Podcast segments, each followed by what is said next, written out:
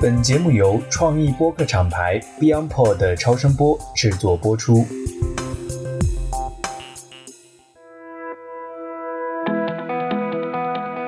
各位听众朋友们，大家好。本期节目我们对话延安堂的创始人兼 CEO 赵国庆。节目呢是在他们位于上海复旦科技园的办公室里录制完成的。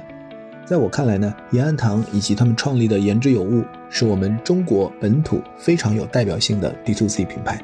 难能可贵的是呢，在很多人只是把私域当做一种更具性价比的渠道的时候呢，延安堂的创始团队从一开始就更加重视直接面向用户，建立会员制的服务体系，与用户共同研究设计，从原点开始打造一款有着真实需求、服务于一帮真实用户的产品。这种研发视角而非渠道视角、用户中心而非品牌中心的理念呢，在当下流量稀缺、销售费用高企、每个人都指望种草带货打爆款的这个今天呢，我觉得更加映射出 D to C 模式的核心的这样的一个价值。那我一直也相信，中国的数字基建和数字经济正在领跑全球。如果我们真的想打造具有全球影响力的本土品牌，那么充分利用好中国的数字基建。充分利用好中国巨大的已经建立的在线购物习惯的这样的一个消费者市场，毫无疑问呢是必经之路。在本期节目的最后呢，我们的嘉宾也推荐了有关早期小米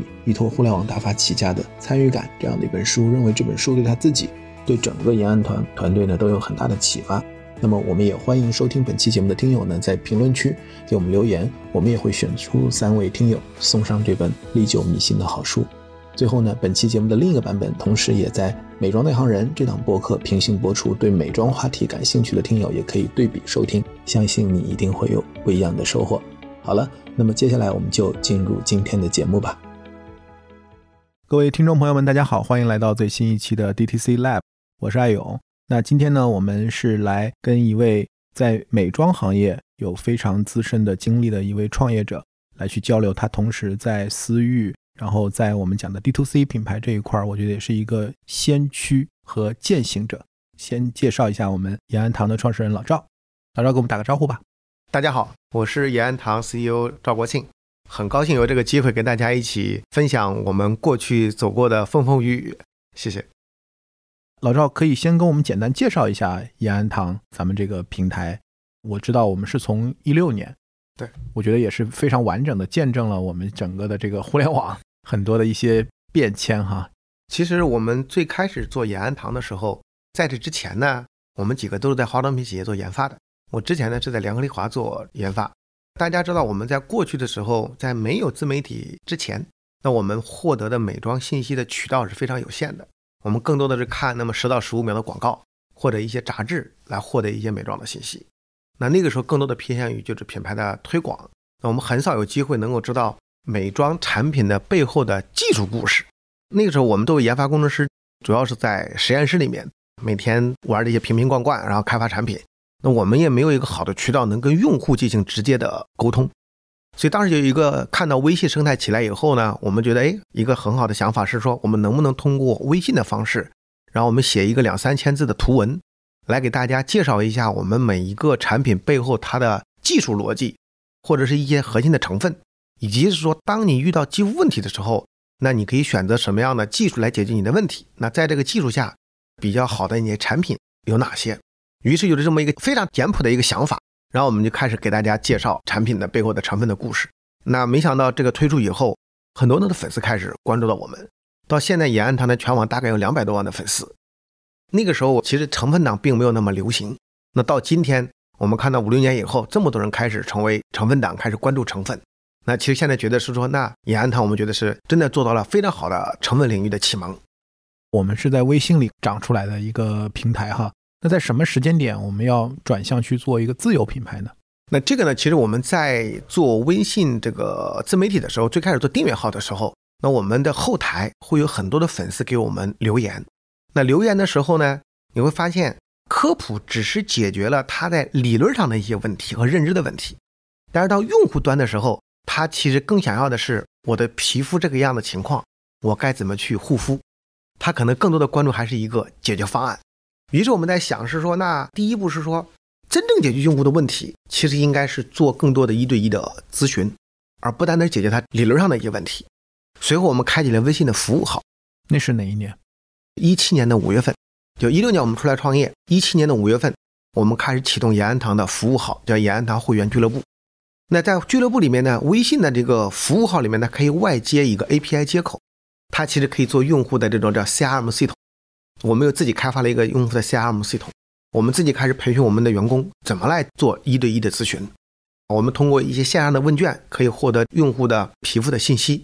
然后呢，我们通过一些照片，让他拍一下他的梳妆台。那我们可以告诉他说：“哦，根据你目前的肌肤情况，你哪些白天用，哪些晚上用，哪些可以不用了，哪些要在新的买进来，来更好的符合你的肌肤。”比如说，我们说在上海这个区域，二十多岁的一个小姑娘，她是干性肌肤。那这个时候，她以前买过 SK two 的神仙水，买了兰蔻的小黑瓶，买了雅诗兰黛小棕瓶，又买了这个修丽可的一些产品等等。那这个时候他就会想是说，那这些产品是否真的适合我？那我们就根据他的这个情况，就会给他讲说，那可能 SK two 的神仙水更适合油皮，在小黑瓶和小棕瓶之间，小棕瓶更适合干性肌肤，那小黑瓶可能更适合油性肌肤。那这样的话，我们就给他做一个组合的方案。靠这种方式，我们大概服务了十几万人，我们有十几万人这样的用户的这样的肌肤档案。那有了个档案以后，在一对一的咨询以后。我们慢慢慢慢建立了延安堂的一套这种服务体系，我们大概有五十多个知识图谱，两百多节课程，有了这十几万人的这个咨询以后，作为研发工程师来讲，我们发现是说一个很奇怪的现象，就是我们过去所研发的东西和用户的这个需求端不一致，于是我们在想是说，那能不能够把这些用户的这种需求和我们在研发端的一些人对接起来？这样的话，让我们的研发更加的精准。于是我们想做言之有物品牌，正好跟我们上两期就是赛米录那一期，他就说他对这个小众品牌创业，他说最理想的模式是先有用户，再做产品，再做服务。因为很多创业者可能当他想去做一个产品、做一个品牌的时候，他只有想象中的用户，结果等他做出来，他发现没有用户，他想的用户不存在。所以其实延安堂做言之有物，其实就是你们已经先已经服务过很多用户了。然后你有非常充分的这样的一个用户洞察，所以我觉得延安堂做言之有物，其实是一个非常典型的在中国的营销环境和流量环境的 D to C 的这样的一个品牌，就是我们讲的这个直接面向用户来做产品。你当时做的时候，其实可能还没有 D to C 这个词，对吧？但是我觉得你做的过程其实是一个非常 D to C 的，所以你对 D to C 的这个理解是什么样的？其实我们在我们心里有一个梦，我们其实想做 D to C，但是我们对于 D to C 的理解可能是说。分成三个大的板块，第一个想建的是叫 Design to Consumer，依据用户的需求而定制、定制性的开发一些产品，让你的产品更加的精准、精准开发。这是我们的第一个层次。第二个是说讲说叫 Direct to Consumer，是指的是我们的推广跟销售方式能够直达用户群，更短的链路能够提高更高的性价比。那这是第二个。那第三个层次我们想讲的是叫 C to M，就是我们得到用户的需求，我们能够直接到生产。所以才有了我们现在延安堂的三个大的板块。当我们说 Direct to Consumer 的时候，我们有一个用户互动的平台；当我们谈 Direct 的 Consumer 的时候，我们也会建立这种直营的销售店铺。那我们同时有自己的研发和生产工厂，我们希望能够做到就是直接的 C to M。所以我们逐步的想打通整个的体系。未来随着我们用户群的增加，随着我们粉丝人数的增加，那我的需求就会获得的越来越精准。那同样，我的研发和生产端链路也会更短。这样的话呢，可以使我的生产也会效率更高。那这样效率更高的是，如果我的销售渠道上我再能够直接触达用户的话，那我就真正能为用户做到高性价比，让大家用到更好的产品。这三个阶段我觉得非常清楚哈。然后最早是从直接面向用户设计产品来起步。其实我们最开始做的时候呢，更多的是偏一种粉丝共创。之前我们开发过很多的产品，那我们想知道用户端他真实的需求到底是什么？这是很多研发人员今天大家都面临的一个问题。我们过去的时候往往是说，哦，我看一下天猫的销售数据，对吧？哪个产品卖得好，那我就做一个类似的产品，然后这样去推广；或者哪个品牌卖的比较好，我就做它一个平替这样的思维。但是今天随着消费者的觉醒，其实他们有非常非常多的细分的一些诉求。那如果我们能够找到他们的细分的诉求，开发对应的产品。那这个时候，它的产品力就会更好。我可以从我们当时做的一个产品开始来讲讲，我们怎么做 D to C 整个的这个模式的。最开始的时候，我们团队其实我们开发过很多面膜产品，我们应该开发过超过一百款面膜，因为我们跟很多品牌之前也做过 ODM 代工。那在那个时候呢，大家更多的是偏向于我一个活性物，我一个宣称，或者为膜布的这种变化之类的来做面膜。那当时在后台有很多人又来反馈那个面膜它的很多的不好的地方，那我们觉得很奇怪，整个行业来看，那个时候应该至少有超过一千款、两千款这样的面膜产品，它为什么还是有这么多的人对它对面膜有这么大的抱怨？那我们做了一个问卷，就想探究说，第一，在用户端的时候，不是说我们在产品设计的时候宣称它有什么美白功能啊这类功能，我们想问问用户在实际使用的时候，你自己感受到的功能在面膜上到底是什么？第二个是说，那你有了这么多的面膜以后，你对于面膜今天你觉得还有哪些地方能够被改进？我们做这样的个调研问卷，大概有五千多人参与这次调研。然后呢，第一个问题是说，用户感受到的功能，第一是保湿，第二是舒缓，第三是美白。然后美白呢，更细的去分析以后，发现它其实是敷完面膜以后，表面的角质层吸水以后，它那个折射率的变化很快。当这个水被蒸发了以后，它的面膜又那个皮肤的飞又回到自己的原来的颜色了，所以那个白是假白。那这种情况下，也就是说，在面膜端用户感受的功能，第一是保湿，第二是舒缓。那第二个是说，当他不满意的地方哪些？结果排名第一是滴液，就是贴脸上以后顺着脸往下滴。那第二个是不服帖，第三个是补水不锁水，就是我刚用完挺好的，然后呢，两个小时、三个小时以后，皮肤又回到那个干的状态。那这个时候我们就发现，好像我们的当年做的这种产品开发的时候，我们不断的加各种活性物，一种加这个蓝莓、黑莓。一会儿是加红酒，甚至加豆腐什么东西的，对不对？就是各种这样的变化。用户端的时候，他真实的需求好像不是这么回事儿。嗯，那我们就把对面膜有极大抱怨的人拉了两个群，大概五百个人左右，然后呢，把我们的研发工程师拉到群里去，让这些人再跟我们研发工程师再进行深度的互动。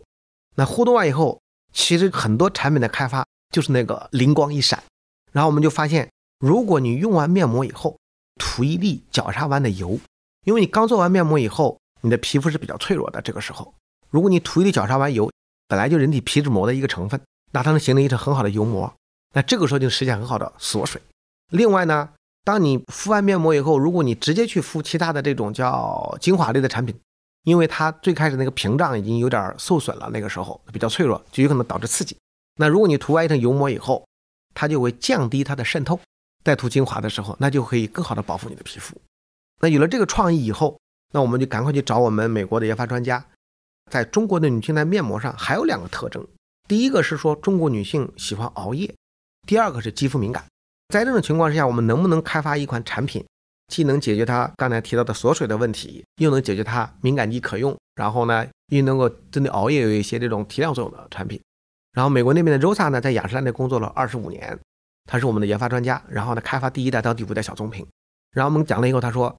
其实雅诗兰黛做过很多这个相关的研究。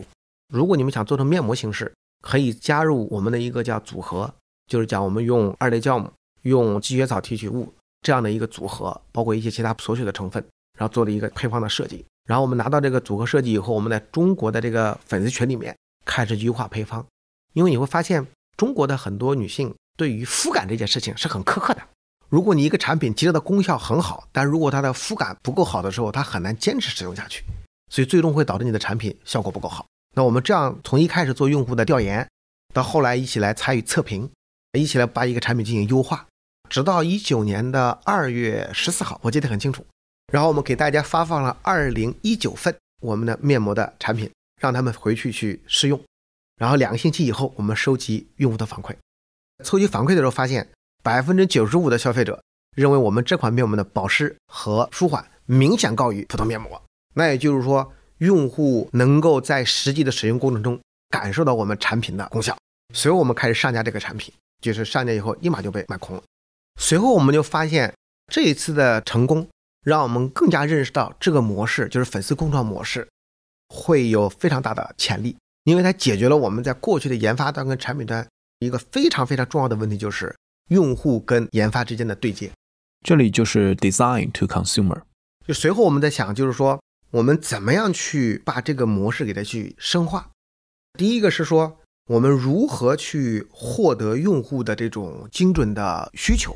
那其实就是我如果说有我的用户的这个肌肤的一些档案，然后我再做一些这种调研，那他的需求这个就会相对精准一些了。那另外呢是说我们在产品的测评端，除了我们以前的时候，我们往往是说开发一个产品，我们跑到这个临床测试机构，然后临床测试机构帮我们找一些用户。然后呢，在他们非常苛刻的条件下，是说哦，你要用什么时候洗脸，什么时候用，用多少量，在这个非常强的依从性的情况下，你用仪器去检测出来说哦，你这个是有效果的。但是我们用户的实际使用场景跟那个是不一样的，所以我们在想是说，那如果说我能培养一批用户，他们能够在实际使用的场景中感受到我们的产品的功能，那我要去好好培养这样的一批人。所以我们开启了我们的私域的用户的深度的培养模式，就我们开始给他们拉到我们的社群里面，然后呢，我们开始给他们上课，每个星期上一节课，开始给他做各种知识的培训，然后呢，我们建立这个考试系统。这个我觉得在业内也是非常有名的，叫研究生是吧？这块我觉得可以跟我们好好介绍一下。对，就是我们让他们考试，然后呢，考六个月，考六次，每个月一次，不断的去升级。那每一次升级以后，我们就给他相应的福利给到他。因为通过这样的升级模式，他们更好的去了解美妆的知识。这个时候你在去调研的时候，他的反馈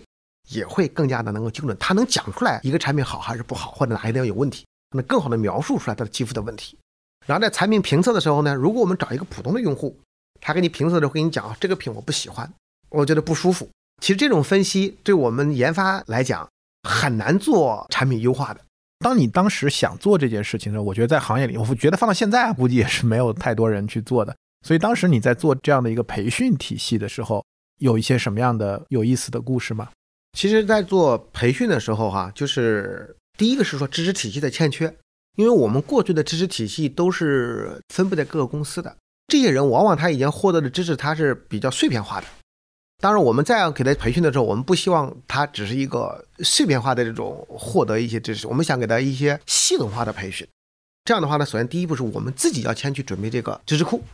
因为我们团队里面有很多来自雅诗兰黛的、来自欧莱雅的、来自资生堂的很多专家。然后我们给他讲完这个想法以后，他们很支持我们，所以我们第一步是先把行业的这些专家们串起来，让大家愿意来分享这个知识体系、知识库。那这个也得益于之前我们做自媒体的时候。那我们邀请了很多专家来给我们写各种各样的文章的时候，那也由于建立这个有这个关系在，然后呢，他们就很乐意把这个知识体系给我们共享出来。你要以前有东西可培训嘛？嗯，对，做第一步，这个体系还要是相对客观的。其实业内做的最好的应该就是欧莱雅、资生堂跟雅诗兰黛，就是他们三家的背后的这个知识体系是最完善的。那他们是用什么样的方式在去应用这个知识体系呢？他们的知识体系更多最开始的是偏于培训 BA 的有一套。然后呢，培养研发工程师还有一套，我们是把这两套知识体系给它串起来，然后建了延安堂的培训体系。我追一个问题，因为咱们其实是在一六年，就是微信那个时代，我们就开始做私域的运营，而且我们是用服务号，其实很多大部分都是用的是订阅号，对，用内容获客嘛，相当于就是做内容来去获得流量。但是服务号其实它是非常强调双向互动的，而且可以借由像您刚才讲的，就是 API 的技术接口去做更多的开发、定制化的开发。所以，我们其实本身在那个时代就已经是做私域运营做得非常好的了。到一九年升级到用这种培训体系来做这个私域运营，能帮我们对比一下这两个不同的阶段在私域这一块的一些策略和结果吗？好的，其实做私域一个最关键的这个词叫互动，怎么样你跟用户去互动？那互动的时候呢，其实我们是激起两个层次的互动。第一个互动讲的是说，是我作为品牌方或者我是平台方，我和用户之间的互动。所以，我们当年基于微信服务号的时候，那个时候更多的是用我们的粉丝和我们延安堂端的互动，那种乒乓机制是吧？上行下行，对的，类似于这种机制。但是呢，我们那个时候无法激起用户跟用户之间的互动，因为那个时候微信群啊，它的功能还不那么完善。后来呢？等到了这个一九二零年的时候，微信开始开发企微，企业微信开始起来以后，那我们发现企微的互动，它的交流就能够激发用户跟用户之间的互动了。对他们之间的交流，那我们在背后作为一个观察者，可能那个信息会更客观。这一块能稍微多讲一点吗？因为你看我们在那个上一周在周日，我们那个就是我们自己线下的那个交流会，就大家对企微其实觉得应该用，但是不知道怎么用。所以企微这个能给我们稍微展开一点吗？就是它的跟之前的差异。你看，我们以前在做服务号的时候，那个时候基本上是我们的全职员工在做这个咨询体系。当有了企微以后，刚才说可以激发用户和用户之间的互动了，这是服务号和企微之间非常大的区别。嗯，因为服务号一个星期你就发四篇文章，有四次机会给他发一些通知性的信息给到他。那同样，我在用户端我也非常容易找到你官方。通过服务号，我只要后台发一些信息，或者有一些这种客诉也好，一些问题咨询也好，也非常方便的找到品牌方。但是你要是想着去做一些创新的事情，那你可能要更深度的去观察用户。那观察用户的时候，你要看他的日常的一些互动啊、聊天，让他在一个非常轻松的环境里面去看到他的一些表现，或者看一些用户的真实的这种讨论。那这个时候就是企微的功能了。那做企微的时候，就有一个点是说，企业微信里面它是一个社群的这样的组织形式，对，一群人然后聚在一起这件事情，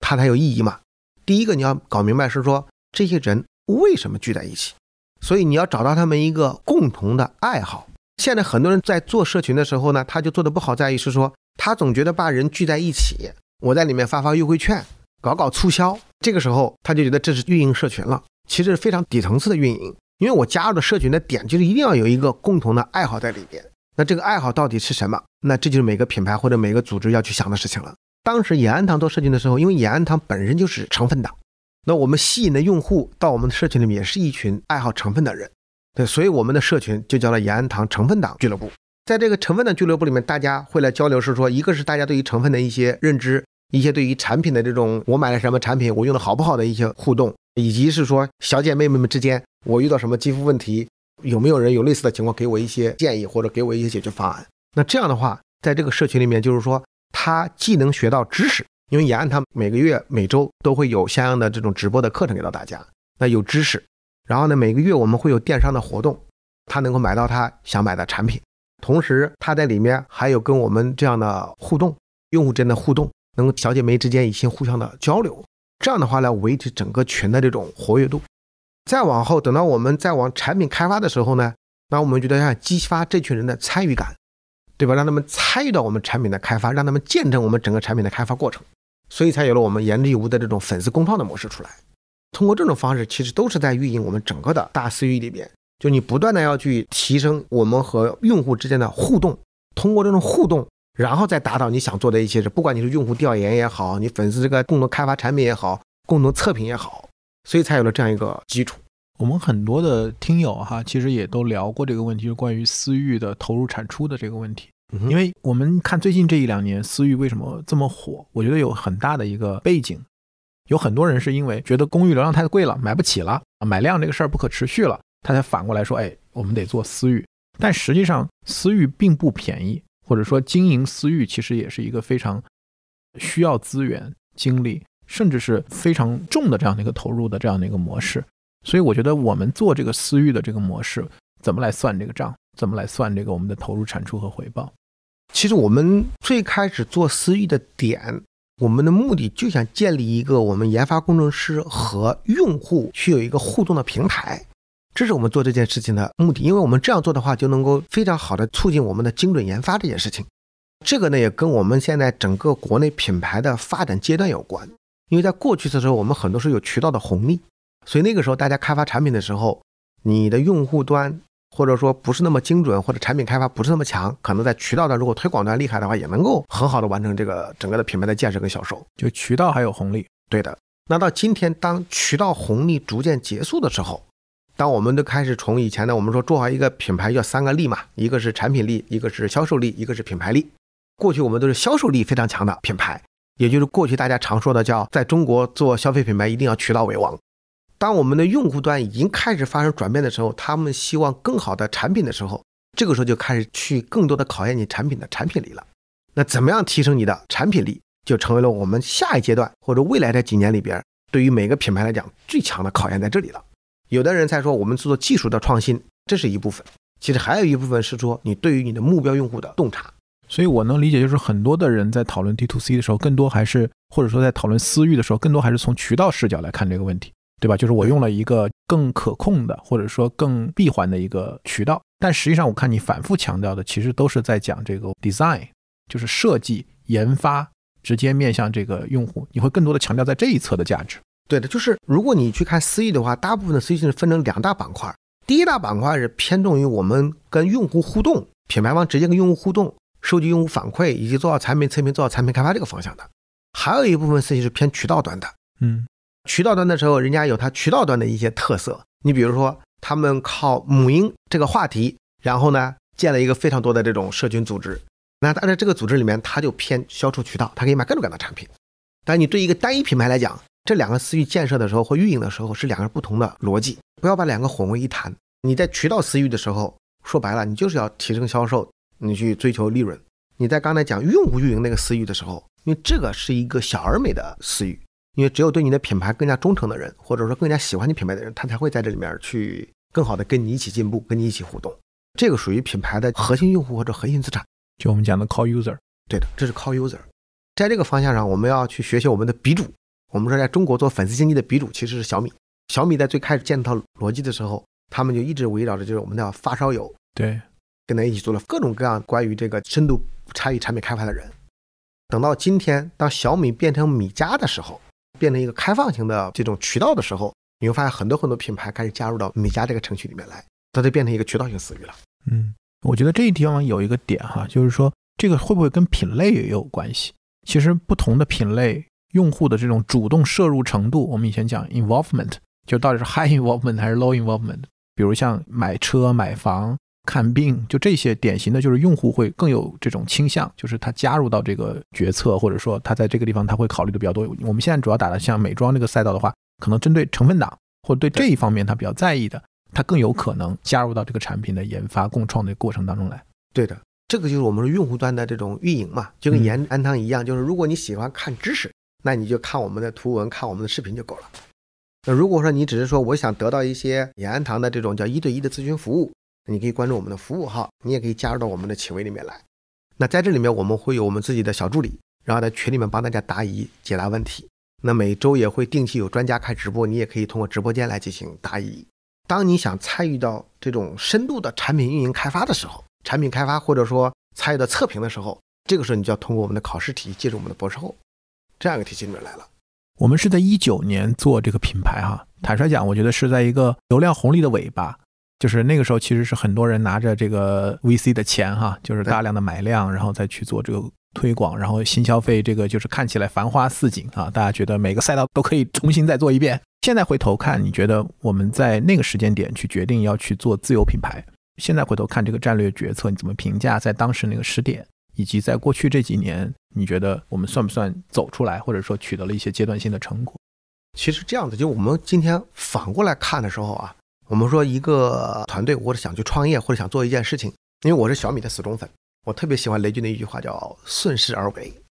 那就是每一个阶段有一个阶段的红利也好，或有一个阶段的这种叫市场的这种趋势也好，那对我们创业的来讲，要很好的把握住这个趋势。我回过来看延安堂的这个发展的过程，我们最开始是开淘宝店，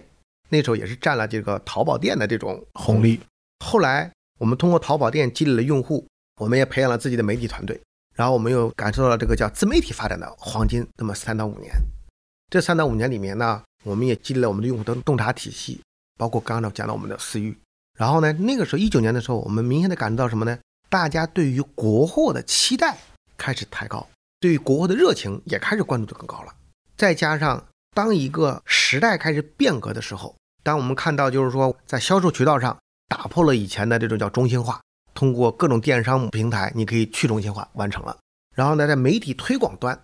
我们也从以前中心化，原来只有中央电视台、地方卫视这样的中心化，也通过自媒体开始去中心化了。那这个时候，就是我们作为品牌来讲的话，你的入门的门槛或者你的方式跟以前发生了巨大的变化，再也不是那个以前叫大广告、大渠道模式那种运营逻辑了。这个时候，我们发现就是一个特别好的机会，就觉得是说做品牌。这时候就有很好的机会了，所以一九年我们开始做品牌，但是做品牌也是讲是说，当我们以什么样的方式去进入这件事情，去进入品牌，因为品牌的零到一的摸索这件事情，其实是很多创始团队都会在这个地方是最痛苦的。没错，对的，零到一的摸索的时候，那我们最开始是从私域开始进入，我们有自己的粉丝群，我们开始做粉丝定制。那那个时候我们做了一个，其实是服务一小群人的一个品牌。对我们来讲，最大的挑战是什么呢？其实是我们做品牌的怎么样从私域走向公域，反而成了我们最大的难题。那第一阶段是我们怎么去优化自己的产品，这个我们已经遇到成熟的体系了。那第二阶段是说我们怎么从私域走向公域，因为在私域走向公域的时候，我们发现你的用户会觉得你本来是一个裁判员，你突然间做了运动员，那这个该怎么去做好这个身份的转变？第二个是说你在跟外部一些其他红人也好，或者一些媒体合作的时候，别人会觉得是说我这样做是不是把我的流量就导给你了？你毕竟是有影响力的，别人该怎么去讲你这个品牌的故事，或者怎么讲你的产品？所以说一系列这样的难题。正好呢，我们也赶上了红利，又一个机会点是什么呢？就是视频开始起来，短视频直播。对，短视频直播开始起来。那这个时候你会发现，有的人聚集在小红书，有的人聚集在抖音，有的人聚集在微信。这个时候是我们是在微信端的，反而我们找这些视频端的，还有找小红书端的，大家的合作就很顺畅。别人会觉得是说，哦，你们有非常强的研发基础，你们有这么强的粉丝调研，那你们的开发产品非常精准，哦，那你们有这么好的这样的测评，就我们品牌本身他就非常信任。然后这个时候他在讲我们产品的时候，反而讲了一个怎么样更好的精耕细作，做精准研发、精准推广的这样的精准研发的品牌，反而让我们这个时候又走出去的时候又好了一步。现在我们如果回头看哈，如果让你重新做选择，你觉得会做一些什么不一样的选择吗？可能在这个品牌这件事情上，我觉得我们可以起步再早一点。其实我们一七年我们就开始聚集了那个用户群了，因为从一七年到一九年这两年里面，其实我们在品牌这件事情上耽搁了，因为那时候就没有想好，就自己到底是做一个裁判员还是做一个运动员的问题。所以你现在回头看，其实应该更早的下决心要去做自己的品牌。对的，因为我们说我们真正能够解决用户问题的其实是产品。也只有你的产品能够触达更多的人。那在这种情况之下，我们拥有了这么好的一个基础，就等于我们这些粉丝其实给我们做了非常多的无私的奉献，给我们在一起。我们拥有这么好的平台，拥有这么好的一群粉丝，这么支持我们的人，包括我们背后有这么多行业内的这种研发的专家在背后支撑我们。你像我们有雅诗兰黛两任 CTO，雅诗兰黛两任研发总监，修丽可的研发 VP，资生堂研发总监，就他们都在背后默默的支持着我们。如果我们早一点行动的话，那可能我们就会更好的占据这种国货先机。我们可能也让更多人少走很多弯路，因为我们的产品是足够硬的。你觉得做产品和做品牌最大的区别是什么？做一个研发人员来讲，我们做产品的时候，更多的是说我针对一个特征的用户群、特征的问题，我用产品去解决了它。当你做品牌的时候，其实它是偏向更大公域的，你的用户群。可你自己原来看到这个用户群可能是更大的一个样本量，那它品牌的运营逻辑就不一样了。我自己觉得我很有感触哈，就带你讲这个，就是我们 D to C，然后从一开始 design to consumer，就是围绕这个核心用户来去做非常颗粒度很细的、具体的、真实的每一个用户一 v 一的这样的样本来去搜集一些这种需求，而不是说框一个很大的。很 general 的这样的一些需求来去做产品的时候，我觉得这个在起点上，尤其对研发肯定是有巨大的这样的一个支持的。尤其是你后面还有这么豪华的这样的一个阵容，但是当你要去服务一个更广大的市场的时候，会不会这个时候的障碍就是说，我们拖把本来一开始你是围绕 core user 做，但后面你要面对一个更大的市场的时候，可能这两个会不会有一定的冲突？我不知道怎么看这个问题啊。我们在刚才说做产品的时候，其实一个品牌的根基。最终你形成口碑也好，或者真正能够让你更加持久发展的话，那这个是根基。那当我们做品牌运营的时候呢，它不可避免的要面临是说，第一，我怎么到让更多的人知道我；第二是说，我的产品能让更多的人非常方便的能够买到，就是我们说渠道建设。当我们做推广的时候，因为我们的粉丝群是成分党，当我们讲我们自己产品的时候，我们往往是说，哦，我们加了百分之十的二类酵母，百分之五的烟酰胺，百分之二的一千克糖胺等等。那这个时候。这群人很能接受的，只给相当于。当我们面对普通用户的时候呢，他可能听不明白你这是到底是怎么回事儿，所以我们需要变成那样的用户，他能听得懂的语言来告诉他这个产品是怎么回事儿。这就是我们面临一个，就是说从一个成分党这样的一个群体，当你走向更广的用户的时候，那你怎么样把你的这些理念向他们去传达？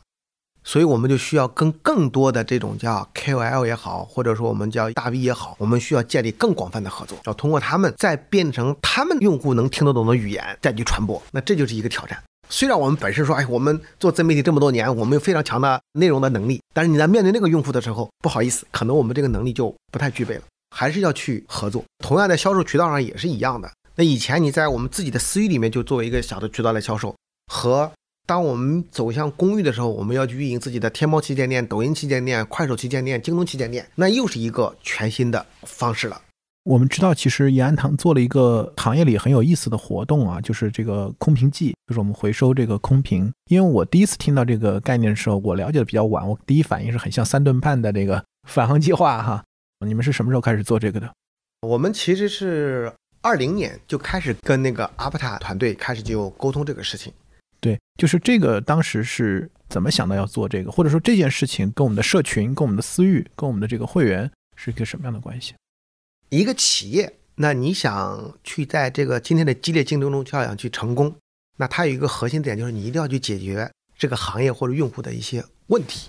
所以我们当时，我们整个延安堂的团队，行业里面给我们的绰号就是一群不按套路出牌的人，对吧？你本来那个研发工程师在实验室里待着好好的，你们怎么想到就突然间插入到媒体行业，然后就做了自媒体？那以前大家的研发产品流程都是看一看用户的这个产品经理的一些自我对市场的判断，然后呢开始开发一些产品。那你们搞了一个粉丝共创，后来我们又发现是说，我们去看到我们整个产品的开发成本，美妆品牌的成本里边，在生产成本里边有超过百分之五十是包装，也就是我们在包装上我们投了很多的钱，但是呢这个包装用完一次就扔掉了，而且大部分的包装是塑料制品。那我们在想是说，有没有一种可能？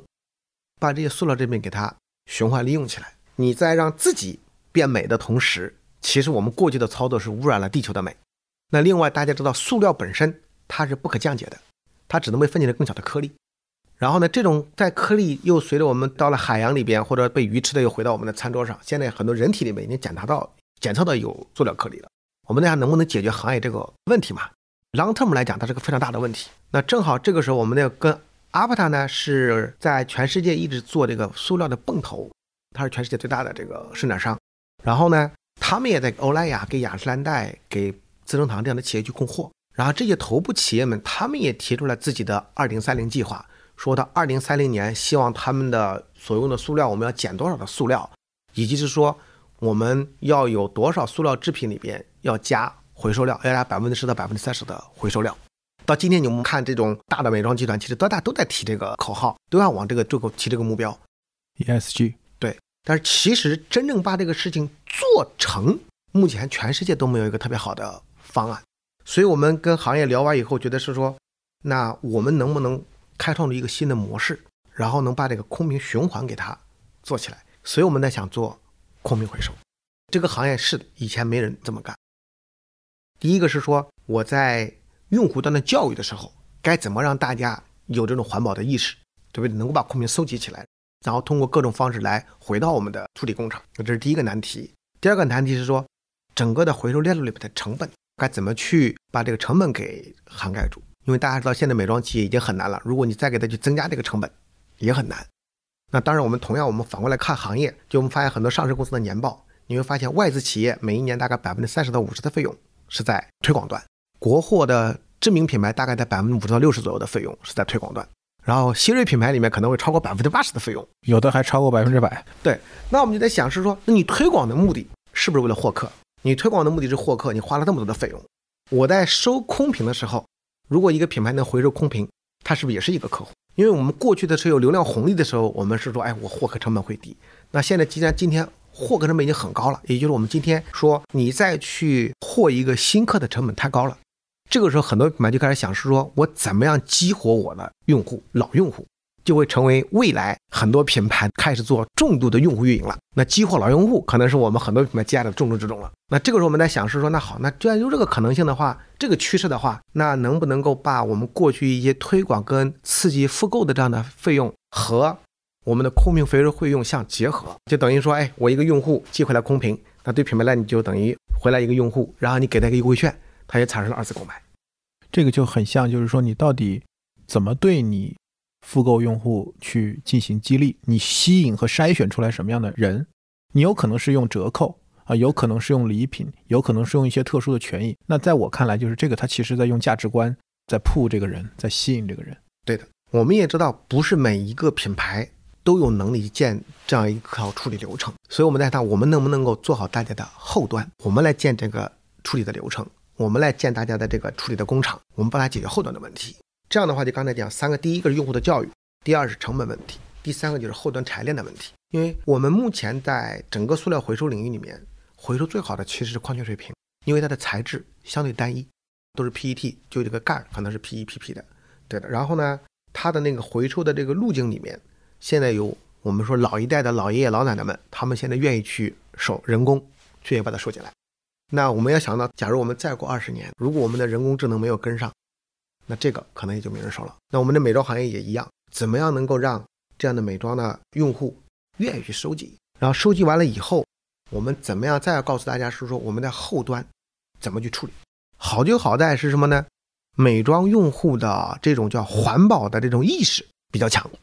另外是说它这个包装本身是很贵的，用的料子很好，它还是有它的这个残留的价值的。我们在处理的时候呢，也发现是说，其实美妆里边它的各种造型啊、各种设计啊，其实有很多在我们看来有点过度了。那如果大家都能够，一个是在源头，是说我在使用这些包装的时候，在设计的时候，就要考虑到后边能否被百分之百的可回收。那我们在后端处理的时候，如果说我们能够把这个分拣开，PP 归 PP，PE 归 PE，打碎以后回成二次可利用的粒子，那我们就可以进一步的回到我们的下游里边去。比如你做成花盆啊，做成一些椅子呀，还有其他的一些滑板呐等等，甚至到未来，我们希望随着我们这个处理工艺的这个提升，甚至也可能做到化妆品回到化妆品。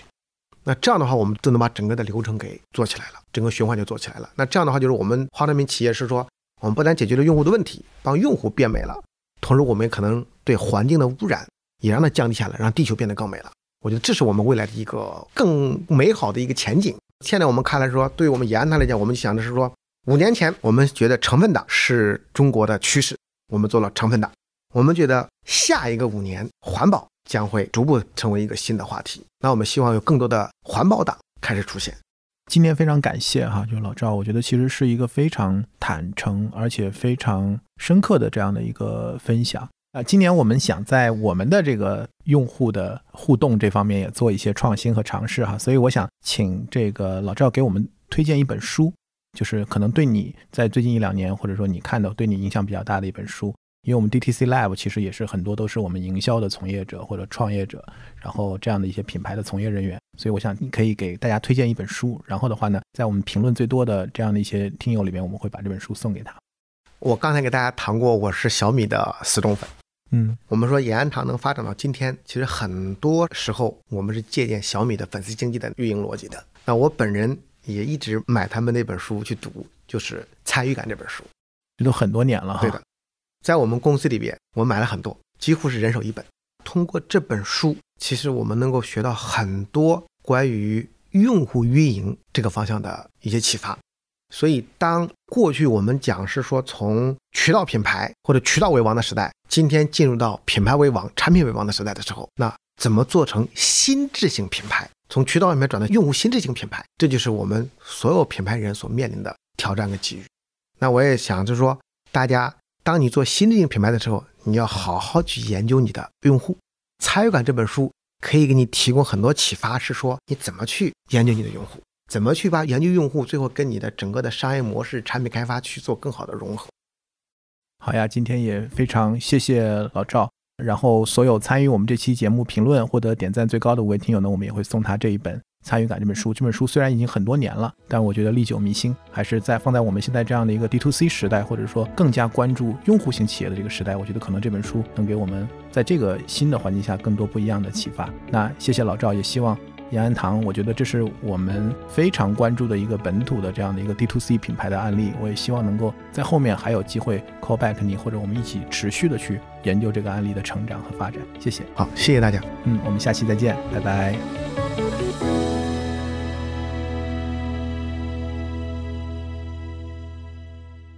我们的节目成立了听友群，来自苹果播客的听友可以直接加我们小助理微信 Beyond Pod。二零二一全部字母小写，Beyond Pod 二零二一小宇宙听友可以去节目 Show Notes 或者评论区置顶留言找到入群方式。欢迎在听友群里与我们互动交流。